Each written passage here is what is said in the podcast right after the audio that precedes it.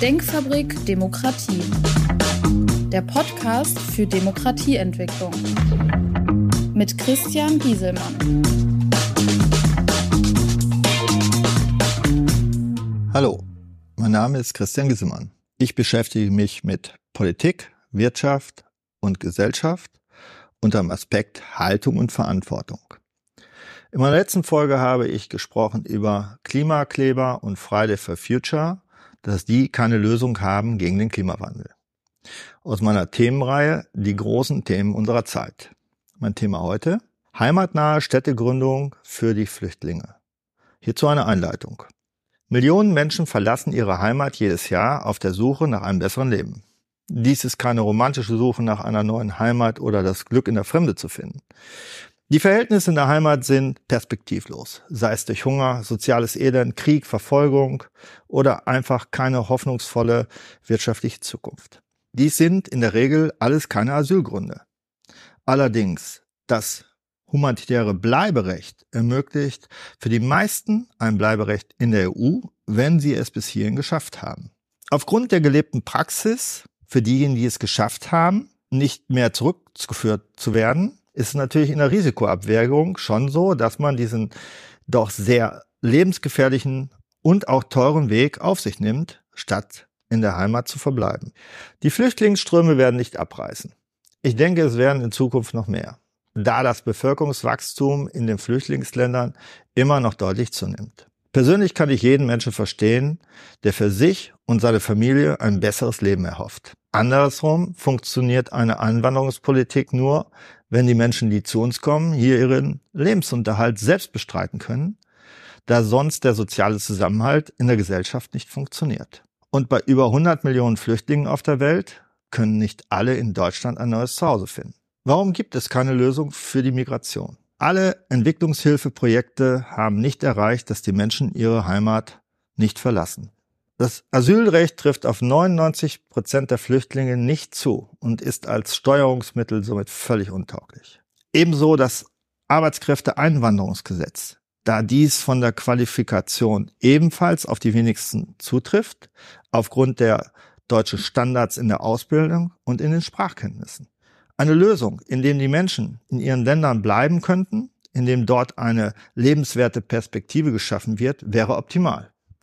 Dies würde aber bedeuten, dass von heute auf morgen in den Ländern die Demokratie einziehen müsste, die Korruption beendet wird und die Länder ihre Lebensmittel selbst produzieren könnten und Waren produzieren, die sie gewinnbringend exportieren könnten.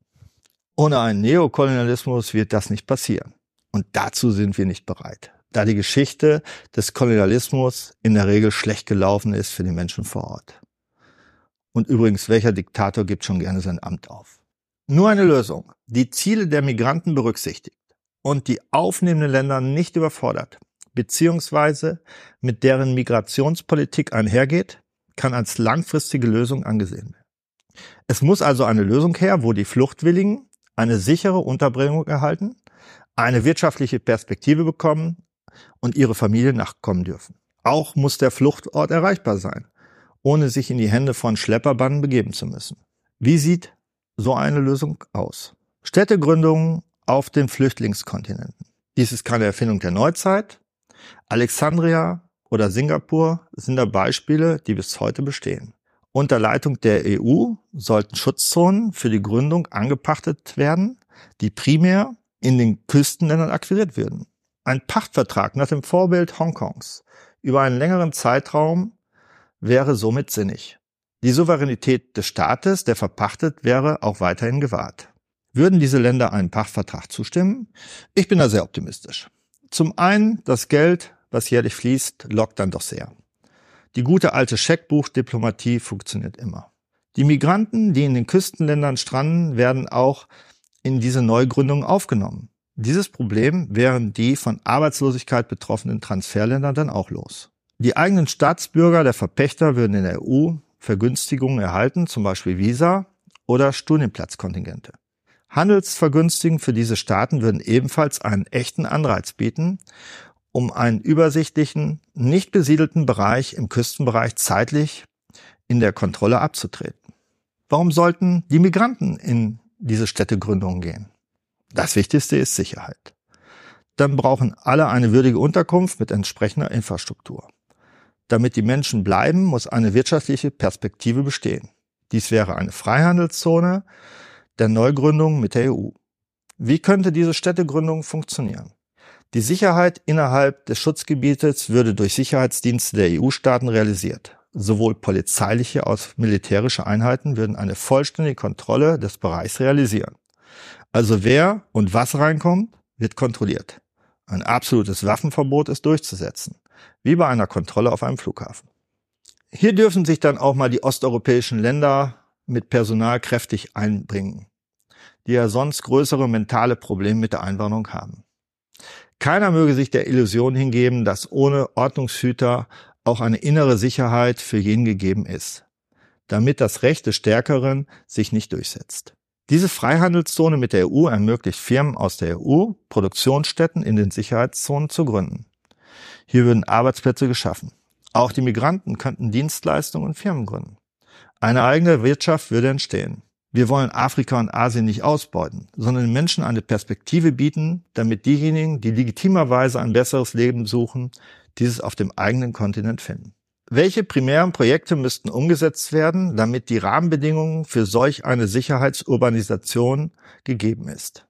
Es können nur Küstengebiete dafür zum Tragen kommen, damit ein Zugang unabhängig von den politischen Verhältnissen rundum gegeben ist.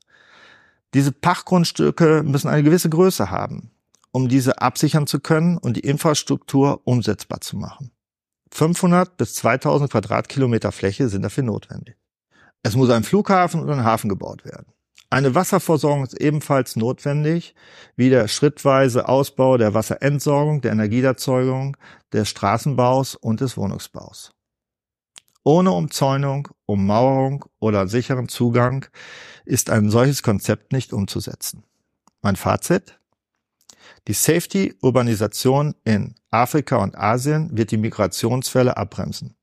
Keine Schlepper mehr, keine Flüchtlinge, die auf dem Weg ums Leben kommen. Menschen, die eine Perspektive finden. Keine Arbeitslosigkeit und Unterf keine Arbeitslosigkeit und unerfüllte Hoffnungen in Europa für die Migranten. Europäer, die keine Angst mehr vor Überfremdung haben. Keimzellen in Afrika und Asien entstehen für die Demokratie. Der Sicherheit, der wirtschaftlichen Prosperität, die langfristig Rückstrahlung auf die Herkunftsländer haben wird. Das wird die Migration minimieren da auch in den Herkunftsgebieten dieses Konzept letztendlich angewendet wird.